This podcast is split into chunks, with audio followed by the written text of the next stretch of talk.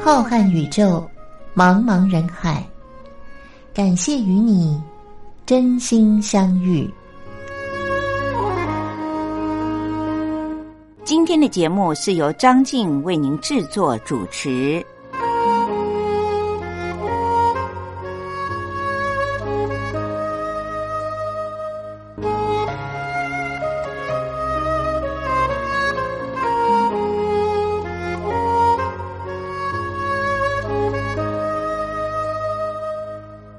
位听众朋友，大家好，我是张静，很开心又到了星期天晚上零点十分，光华电台为您播送的《真心相遇》节目，是由张静在空中陪伴着大家的时候了。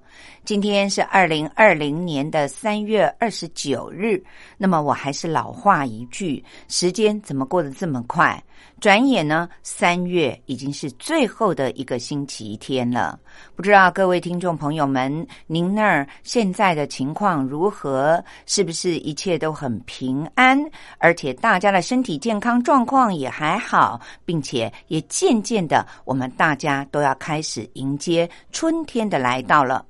繁花似锦，总是会让我们的心情比较好的。希望各位听众朋友都和张静现在所叙述的一样，大家的心情都是很平静的。而且呢，最重要的，我们经历了今年年初的武汉肺炎之后，我们大家更要明白的就是，身体健康才是最重要的。有了健康的身体，其他的一切我们才能够关注到，也才能够享受到。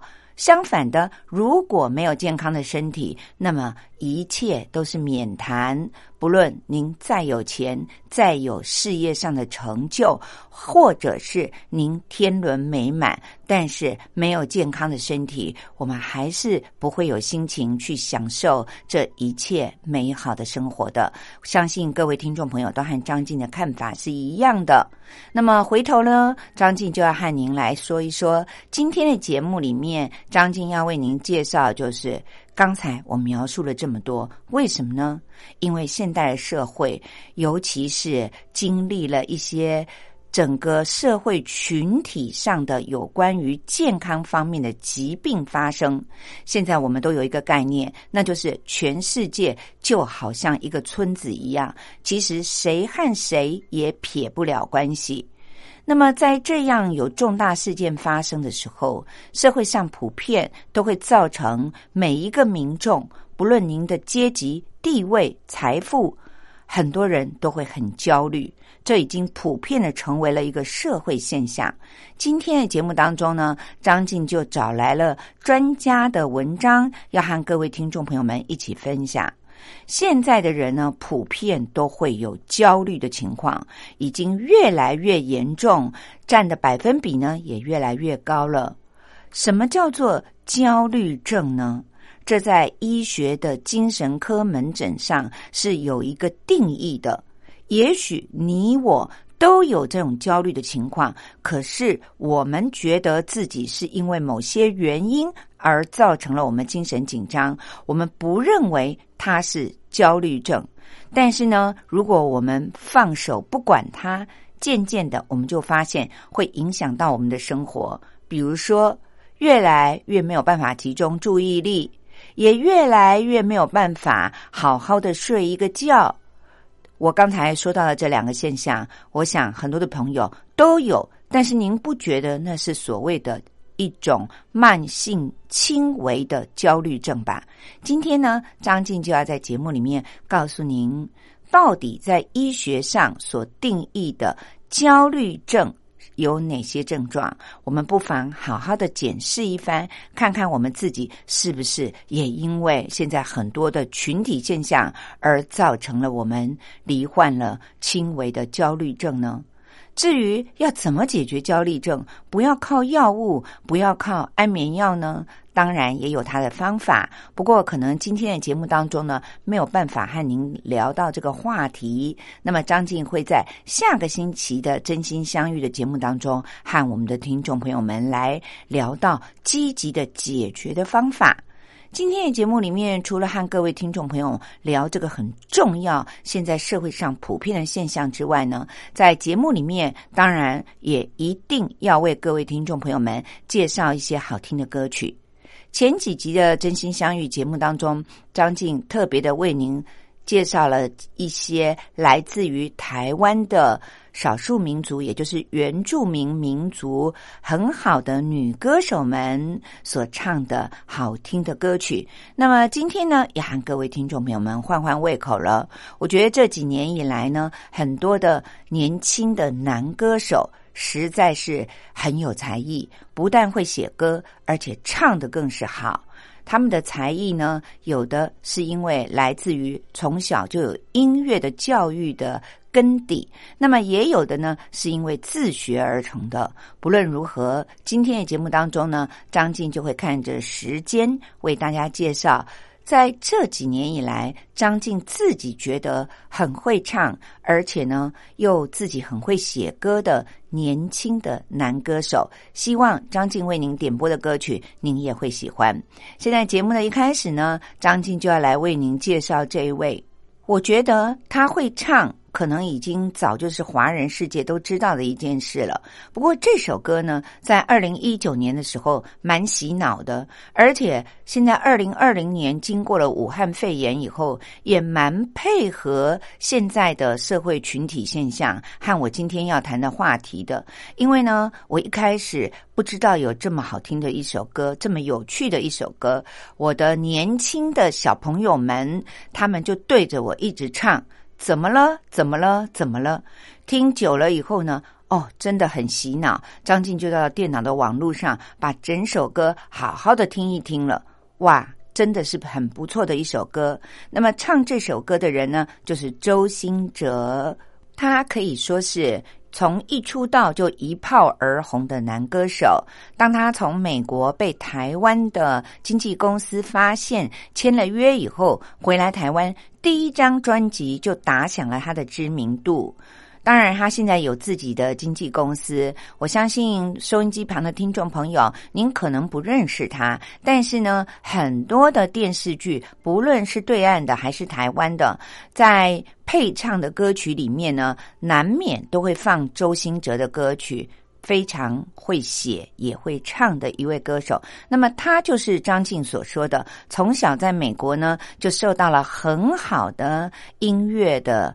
基础教育，自己也会弹钢琴，那么也就不免让人家想到了，真的是一位标准的情歌王子。今天在节目的一开始，张静就要为您介绍这首非常洗脑的歌，周兴哲所带来的《怎么了》。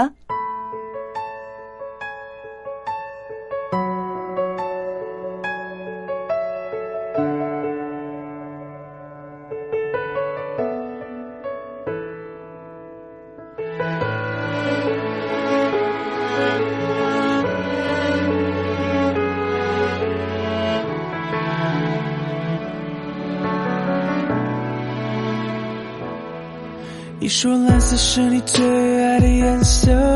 你说如果没有爱，那又如何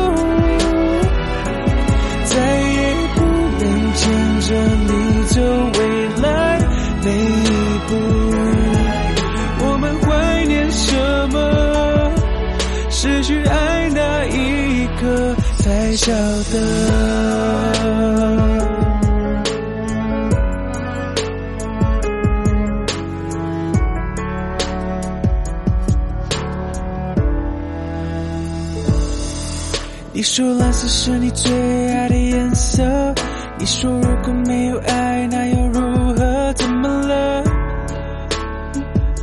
你怎么了？看过你曾经最灿烂笑容，看过你紧紧拥抱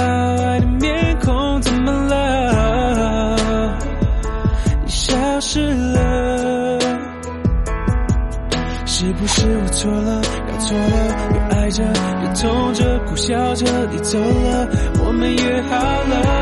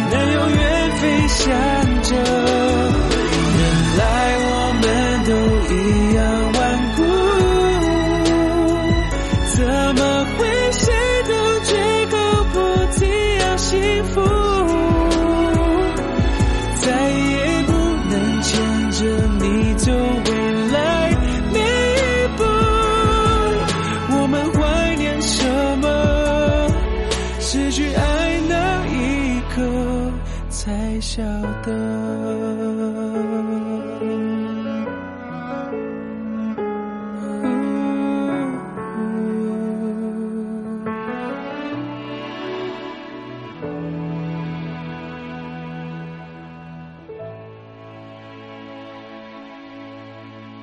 各位听众朋友，您刚才听到的是周兴哲所唱的《怎么了》，相信您一定会觉得这是一首很好听而且很抒情的歌曲。其实，在我们现在压力很庞大的社会里面，很多人都不自觉自己其实已经罹患了所谓的轻微的焦虑症，尤其呢，如果是某些特定的人。即便是放寒暑假要开学了，他年纪很轻，应该很开心啊。但是呢，他也会出现短暂的焦虑的情况。那更不要说像今年二零二零年，随着长假发生了武汉肺炎，甚至于很多的城市都被封城了，没有被封城的。来自于全世界的人呢，也都在恐惧着自己会不会被罹患感染了武汉肺炎。这种普遍的焦虑呢，就越来越严重了。今天呢，张静就要告诉您说，其实啊，现在焦虑是一种普遍的文明病。在国际上有一份流行病学的研究，它的结果呢，证实了在高收入。而且已开发的国家里面，因为民众他可以负担医疗的费用，而且医院很多，随便在他家附近，他就可以去求助于医生。因此，罹患焦虑症很容易就被医生看出来，于是就诊的比例就明显的高于了很多低收入的国家，或者是。开发中的国家，甚至于是未开发中的国家，这些民众因为没有好的医疗资源，也没有这样可以负担的费用的能力，所以他们是长期的处于了焦虑，也不会自知，而且也没有解决的方法。聊到了这里，那么各位听众朋友，到底什么样的程度，我们可以大概的知道自己是有一点焦虑的情况发生了呢？就是每当您碰到了一件不确定的事情的时候，您就会觉得不知道方向，也不知道对方的决定，胡思乱想，而感受到自己的精神上的不安。当然，这只是初期的症状。其实焦虑的来源很简单，而且有百百种，但是呢，原因却是很复杂的，会根据着每一个人的情况而不一样。经常的会反映在心理上的，其中有一种表现，就是会产生过多的负面的想法。有时候呢，其实对方只是随口的说一句，或者是有一个反射的动作。那么这样的比较容易焦虑的人呢，他就会联想到：为什么这个人不肯帮我啊？为什么主管一定要一直找我麻烦呢？当焦虑的现象出现的时候呢，他就会觉得啊，我要怎么办？我要赶快做一点事情，这样我才能够让自己舒服一点。于是呢，就会产生一些所谓的强迫症的行为，比如说打电话求助、找人聊天，或者是不断的洗手，在生活当中找东找西。其实这都是很轻微的一些强迫症的现象。除了我们说在职场上，其实，在生活当中，尤其和我们密不可分的伴侣、家人或者是情人方面呢，也会造成某些特定的人士特别的容易焦虑。比如说，才跟自己的情人分手，就会苦恼着说：“啊，他下一次还会不会见我啊？”那么，有的人呢，是因为家人曾经发生比较大的创伤，或者是因为受到过比较严重的灾难，像是在地震或者是水灾里面失去了家人，于是呢。比较容易焦虑的人，甚至于我们可以说是罹患了焦虑症的人呢，他就很害怕外出，怕和自己的家人分开了以后再也看不到他们了。有些人呢不愿意出门工作，还有些呢在职场上的人，我们会发现，不论男女。他跟公司说：“我拒绝出差，因为我不想离家太远。”其实张静的身旁就有这样的男性朋友，他永远不出差，所以他在职场上呢，永远是被主管所歧视的，甚至于经常的被解职。那么也有的人呢，是怕看医生，怕打针，当然这些都是比较轻微的。比较多的人是。不敢参加社交团体的活动，或者是不想看到人群聚集。也有的人呢是不喜欢跟陌生人相见。这些呢都是因为他已经有了一些焦虑症的情况，才会造成这样的结果。但是因为我们不知道，所以呢我们会觉得这个人的个性太奇怪了，真不好相处。其实他的。不好相处，某些部分当然是由于个性造成，可是其实是他的心理上已经有问题了。聊到了这里，可能很多的听众朋友就会问：那么到底什么样的人特别的容易焦虑呢？根据心理医生他们总结了很多门诊的病人以后，那么认为。常常被焦虑症所苦的患者，多数都倾向于有焦虑性的思考方向。他们必须要别人认同他们，而且他们也很在意别人如何的看待自己。同时，对每一件事情，不论是重要的事情还是生活上的小事，他都希望能够做到完美。很容易把事情想成了会不会发生意外。也或许会不会有灾难发生？因为这样害怕的心理，所以他们坚持事情一定要按照自己的期望、自己所安排的程序走，因为这样才不会发生他意想不到的结果，让他不能够掌控。如果这当中有任何的一个环节和他所想的不一样，就不行了。这也就是为什么在心理学上会说他发生了很多强迫症的行为。为了要维持他所想的结果，他就会一直的重复某些固定的动作。但是，各位听众朋友，说到了这里呢，您也不要觉得焦虑症好像只是一种心理上的问题，其实它会伴随着我们的生理状况呢，有越来越多的情况发生。至于这怎么说，当然在医学上也有一些统计的。共同的现象。待会儿我们听完了这首歌曲之后呢，张静再仔细的为您介绍这位歌手呢。各位听众朋友，不知道您知不知道，他叫做 J. Sean，J 就是英文大写的 J，Sean 是 S H E O N。他从出道以来就是以英文的名字参加了各式各样的表演活动，而且也是很幸运的。所唱的歌曲的类型呢，虽然并不是所有的年龄层都很喜欢的，但是他也是让大家觉得很有才气、唱的也很好的一位歌手。接下来我要为您推荐的这首歌的名字呢，也和今天聊的话题挺能配合的。它的歌名是。看起来不错，其实也还好。各位听众朋友，有时候这样的心理状态呢，反而让我们对很多事情看得开，而不容易陷入了焦虑的症状。我们现在一起来欣赏这首歌。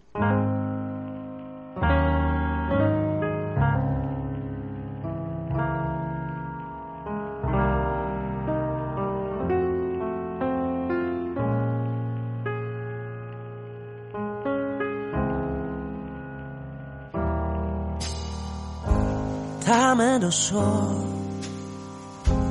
我俩不错，携手度过，换了住所，日子算有了突破。带点甜，旁人羡煞，我们的梦想逐渐兑现。但为何觉得这样的我们越来越像彼此的过客？同床异梦。如此荒谬，都很快乐，都很寂寞，这关系早已熄火。太小气，太有名，形同陌路，却又如此的靠近。得到想要的，怎么不笑呢？我们不晓得，看起来好像不错，其实也还好。变了，别骗了，只是懒得再寻找。看起来好像不错，其实也还好。谁变的？谁倦了？谁变了？无话不说，到有话不说，没有周末。各自工作，心态是得过且过。我的眼，你的眼，自以为这种以为无法被磨灭，有点可笑呢。This is so cold 了，我们怎么了？看起来好像不错，其实也还好。别演了，别骗了。慢慢的在寻找，看起来好像不错，其实也还好。谁变了？谁倦了？谁变了？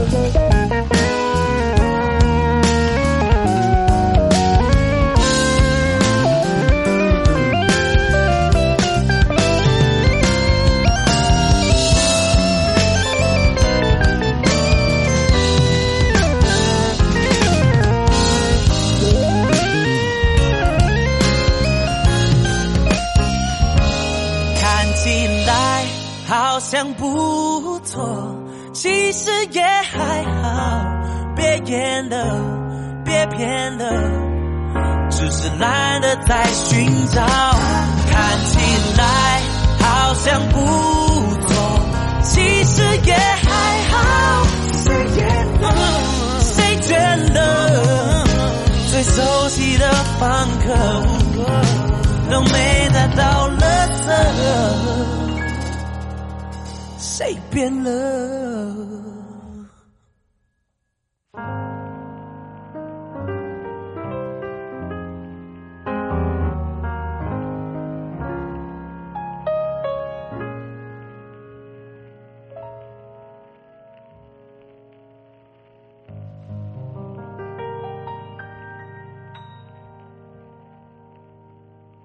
各位听众朋友，今天在节目里面和您聊的这个话题，可以说是现在全世界普遍的一种社会现象，那就是很多人其实都罹患了，不论是轻度的还是重度的焦虑症。那么，根据国际的医学文献里面证实，属于特定性格的人呢，很容易就焦虑。根据台湾的医生表示。其中有一种就是神经质个性的人，也就是碰到了一点小的刺激就会有很大的反应的人。这群人的共通点就是平常很容易情绪化，也会因为一点点的事情就自责内疚。另外的一种人格特质就是畏避性人格，畏是畏惧的畏，避则是躲避的避。他们的核心特征就是很多事情都怕丢脸，所以我干脆逃避。甚至于医学上已经认为，焦虑的神经质人格和基因可能也有某些的关联性。虽然这不像其他的遗传性很强的疾病那么明显。但是精神科的医生认为，这个说法还是具有一点可信度的，因为确实发现很容易焦虑的人呢，家族里面也会有一些长辈或者是和自己年纪相仿的兄弟姐妹，经常性的会紧张兮兮。但是我们也不能够忘记，就是整个家族的环境是共同的，因此呢，也很可能是因为家庭的环境因素而造成了这整家的人都是这样很容易焦虑紧张的个性。但是啊，焦虑的情绪会感染到别人，所以我们自己要有一些觉察。也许有的朋友认为焦虑又不是很严重的疾病，才不要管它呢。我就长此以往，我也不想要去如何的让自己改正这样的个性。其实呢，时间久了，变成了一种慢性焦虑病的话，就很容易会伴随身体的健康方面发生一些生理的状况，比如说。精神科医生还有心理医生在门诊很多的病人当中都发现了，最后会和您的自律神经产生一些关联。比如说，因为交感神经太旺盛，就会让这个人容易出现经常的冒冷汗、头痛、反复的肚子痛、恶心。甚至于更严重的，有人吃了东西会想要呕吐，也有的人碰到了事情呢，就四肢发抖，最严重的还会有一种心悸的感觉。这时候，由于焦虑症的人本身的个性特质，于是他就会胡思乱想，觉得自己是不是得了癌症，觉得自己是不是有心脏病。糖尿病以及其他的一些器官的疾病，于是焦虑症的朋友呢，也经常性的会反复到医院去求诊。可是，如果经过科学性的检查呢，又检查不出他的器官上有什么的毛病，或者是他真的长了什么东西，这时候医生就会怀疑他是所谓的焦虑症的病人，也有的。别的科系的医生呢，就会希望他转诊到身心科或者是心理咨商师那里。如果根据台湾的一个医学门诊上流行病学的调查结果的话，我们会知道，台湾其实每一年到精神科去求诊的病人当中，大约占了四成到五成，其实都不是严重的精神疾病。就是属于广泛性的焦虑症，而且有些人呢，并没有很严重，还只是轻微的。那么，根据医生所收的问卷调查显示出，城市里面的居民罹患精神焦虑症的人要比乡村里的人来得多，这可能也和城市的生活以及工作的形态都比较紧张、比较忙碌的关系。那么，在门诊当中呢，有三成被焦虑症所困扰的人，其实当他有就医的意愿以后呢，通常都可以得到很好的医治，并不是一个永远不能够根治的精神方面的状态。希望各位听众朋友们要了解，不要自己吓自己，而且也不要越来越畏缩，越来越躲避。这样呢，反而会加剧了它严重的程度，造成了失眠呐、吃不下东西呀，而真的引发了身体健康方面的问题。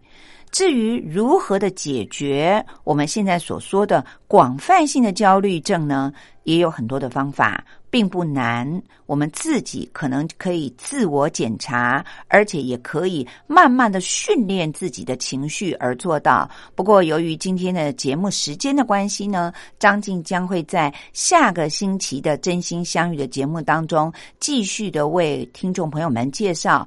也可以说是积极性的自我治疗焦虑症的方法。希望各位听众朋友们下个星期按时的收听。如果您知道了以后，就会发现很多的事情都是要靠着我们自我训练而得到意想不到的收获的。接下来呢，要为您进行的就是张静说历史故事了。希望各位听众朋友们继续的收听。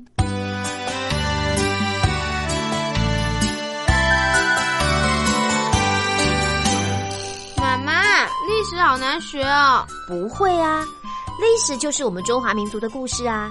哎呀，你就把它当成故事来听，这不就有趣了吗？真的吗？听故事当然好玩啊，可是老师上课又不讲故事。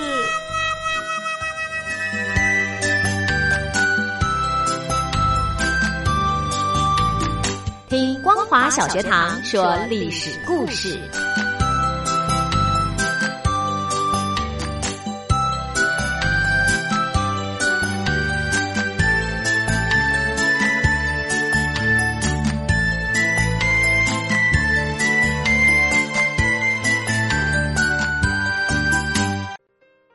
各位听众朋友，二零一九年的张静说历史故事的单元当中，将要为您介绍一本由作者安淑平和王长生所写的《蒋介石和宋美龄的礼物政治学》。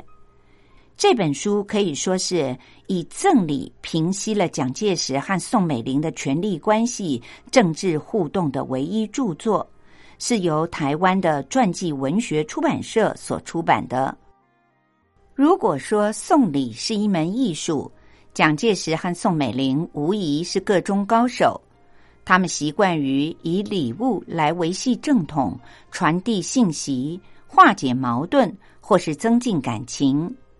有时候，双方的互赠往还更是饶富趣味的斗志。不论是于公于私，国内国际。蒋介石和宋美龄对于礼品都是费尽了心思，也形成了一种独特的赠礼风格。在蒋介石和宋美龄的礼物政治学这本书里，没有生硬的道理，而是以轻松流畅的方式罗列了蒋介石和宋美龄历来富有代表性的赠礼。一方面，透过了礼尚往来的时间、频率和类型。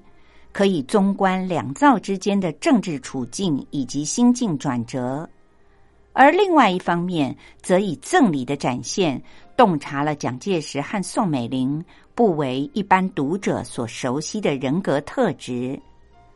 比如说，一张支票、一处住宅、一枚戒指，却埋下了韩复榘倒戈的伏笔；而一侧孙中山的遗札。拉拢了好几位川军的军长，也避免了蒋系中央军数千将士的伤亡。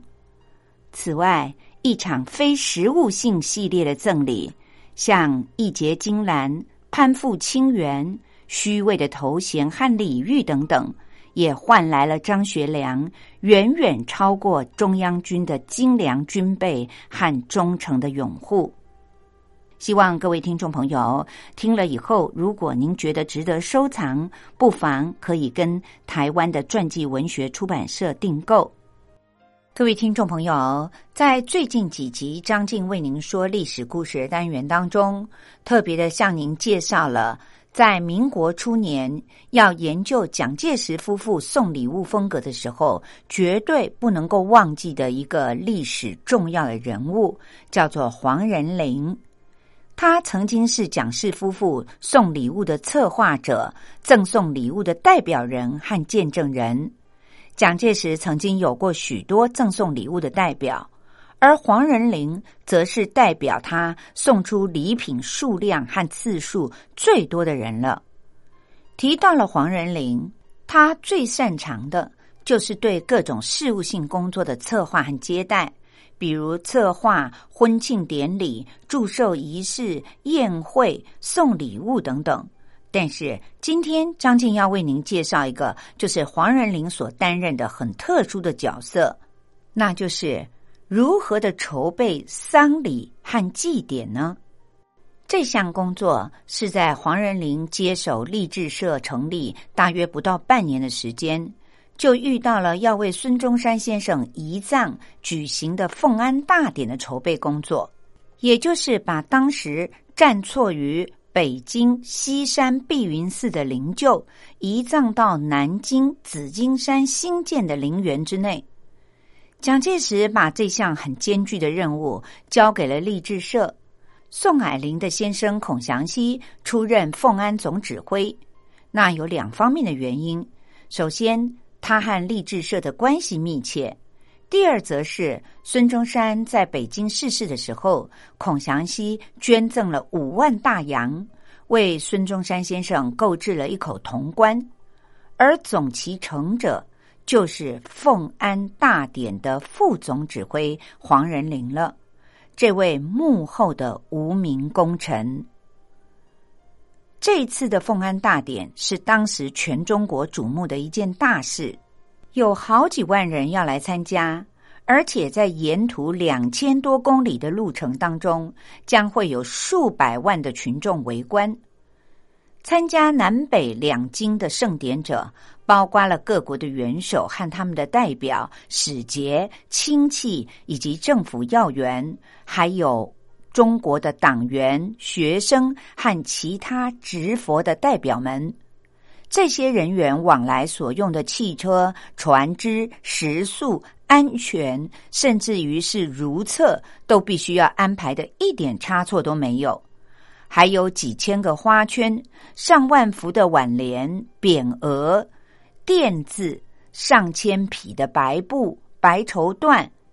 这些挽联、花圈等的悬挂、抄写、运送、陈列，以及最后登记造册和保存。此外，还有相关用品的计划、采购、分配、发放等等。这些琐碎的事情，必须要提前一个月就要安排好，采购也要到位。仅仅以台官为例子，扛制是封建帝王所采用的最高的一级。就是有六十四根大杠，也就是说，要由六十四位杠夫抬棺，另外还要配备六十四个人作为替换者。这一百三十好几的人都是从各地精心挑选出来的，其中有人甚至是为慈禧、袁世凯、黎元洪等人奉杠过的专业人士。根据当时的杠夫们谈到的体会，几乎是众口一词说，这么多人抬杠其实并不累，而彼此之间的协调实在就太累了。他累在眼睛，累在心，累在虔诚。仅仅他们在南京的演练就达到了一个多月之久。演练的时候，每个人的头顶着一碗水。上坡、下坡、起杠、落杠、转弯的时候，大家的步伐要一致，以及步伐的长短间距也要一致。哪怕是正在抬棺的时候，遇到了闪电、雷击、火烧眉毛，都不能够洒一滴水下来。杠夫们在奉杠前的那顿饭是不许吃的，而且也不能喝水，以免您在抬棺奉杠的路上偶尔有了内急，这样都会影响整体的进度。整个奉安大典的程序，大事小事成千上万，细节就超过了十二万多个。所有的这些细节都必须要提前的考虑到，而且要安排妥当，要行得通，没有遗漏，还不能够出错。民国十八年（一九二九年）的六月一号上午十点十五分，灵柩移入了祭堂，奉安典礼于是开始，由蒋介石主祭，谭延闿、胡汉民陪祭，典礼完毕。由孔祥熙率领着杠夫移灵柩入墓室，安放在墓框之内。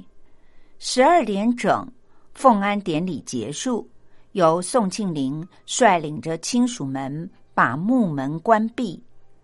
从国民党中央党部到中山陵的山脚下，蜿蜒一共有七英里。送葬的行列必须要步行这七英里。任何人、任何理由都不能够例外，否则就得退出。但是又不能够中途退出。列为总指挥的孔祥熙骑着高头大马走在前面，威风凛凛；担任副总指挥的黄仁林骑着马跟在他的后面。这一行列行到了山脚下，必须要登过三百六十五个台阶。也象征着一年的日子才能够到达陵墓。同样，任何人、任何理由也不能够免去这三百六十五个登步的台阶，否则就得退出。但是呢，也不能够中途退出。而黄仁霖则是七百三十个台阶，因为。当他气喘吁吁的登上了最后一个台阶的时候，又热又渴的宋美龄微笑着向他表示想要一杯柠檬水。黄仁霖一下子就懵了，他知道这是他在策划上的一个失误。为什么不在这里设一个供水站呢？然而，对于别人的要求，他是可以不理不睬的；可是对于宋美龄，则是万万不能。于是他不顾着自己的热和累，又气喘吁吁、满头大汗的奔下了台阶，拿回了柠檬水儿，再重新的登上了这三百六十五个台阶，把柠檬水递给了宋美龄和蒋介石。我们要知道，黄仁霖的身高足足有一百九十四公分，他是一个体重将近两百斤的大汉子。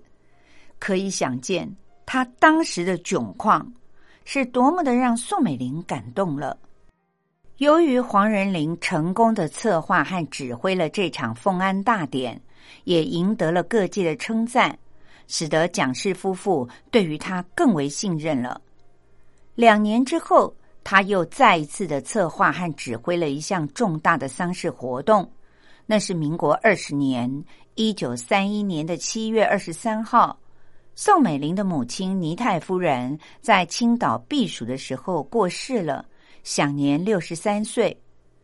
宋子文以长子的身份毅然决定，先把母亲的遗体运回上海，再做安排。国民政府认为，虽然倪太夫人没有任何的职位，但是由于她身份很特殊，决定把她的丧事定位为类似国葬的一级大典。这次的圣葬是不公开的、不具名的、不邀请的、不向外界发布任何资讯的。蒋介石和宋美龄、宋霭龄和孔祥熙以及宋子文三兄弟一致认为，应该由黄仁霖来筹划、组织和指挥这次的丧事。对于黄仁霖来说，这和奉安大典相比，这一次的丧事规模简单了许多。所以他也就驾轻就熟，终于达到了各方面的满意。各位听众朋友，黄仁霖除了是一位能够筹划丧事祭典的重要人物之外，他更是一个非常会筹款的高手。民国二十五年（一九三六年），他出任新生活运动委员会的总干事。虽然这是一项苦差事，而且其中最大的苦就是没有固定的经费。他曾经对于新生活运动委员会有过这样的描述。他说：“如果是政府机构，政府应该供给经费，而且还会列有预算；如果是社会团体，那么新生活运动总会自然可以自己筹款，并且公开的寻求社会上的资源。在为新生活运动委员会工作的十四年当中，因为通货膨胀以及经济紧缩。”黄仁霖总是在非常拮据的预算当中设法维持着总会的经费，在南京开始的时候所批准的数额，很多年来都没有怎么调整。然而，就算是在当时，就连买个文具都已经不够了。所以，黄仁霖经常向其他的组织，比如说向战地服务团挪用经费，去支付兼任新生活运动委员会工作人员的薪水。他们几乎没有其他的日常管理费用。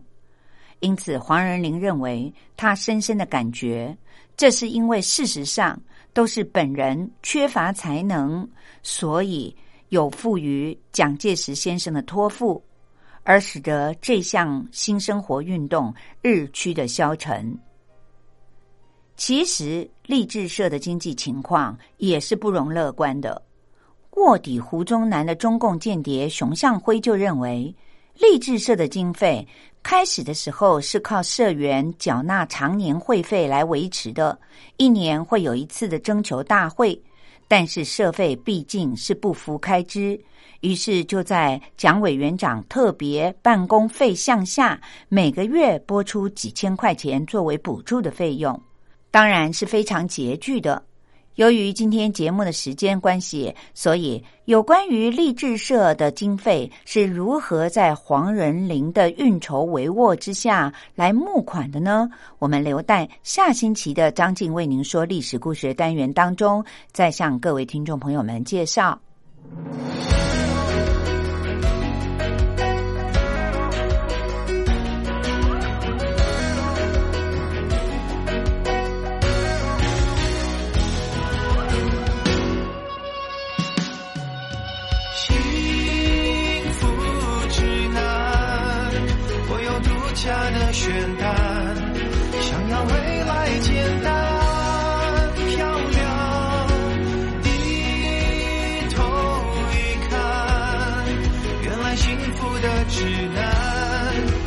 就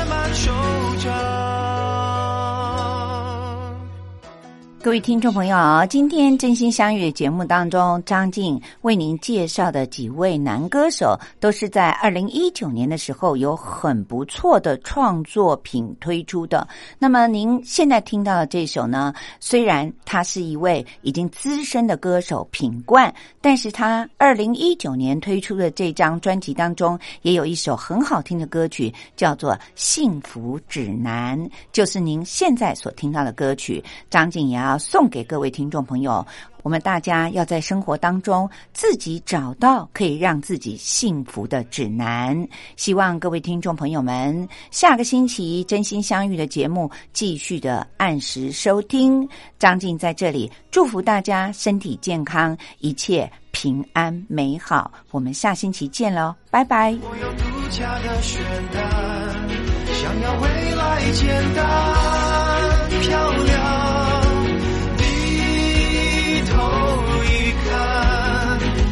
幸福的指南早就写满手掌。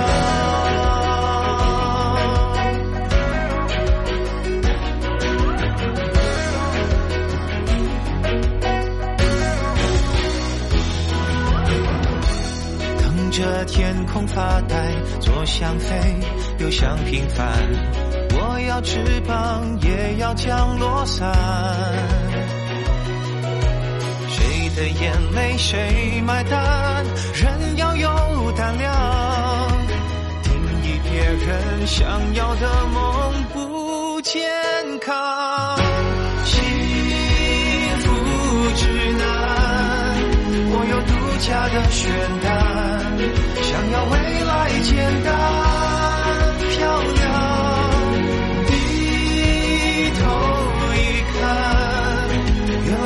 福的指南早就写满手掌。可是幸福在吗？我用孤单的心想念他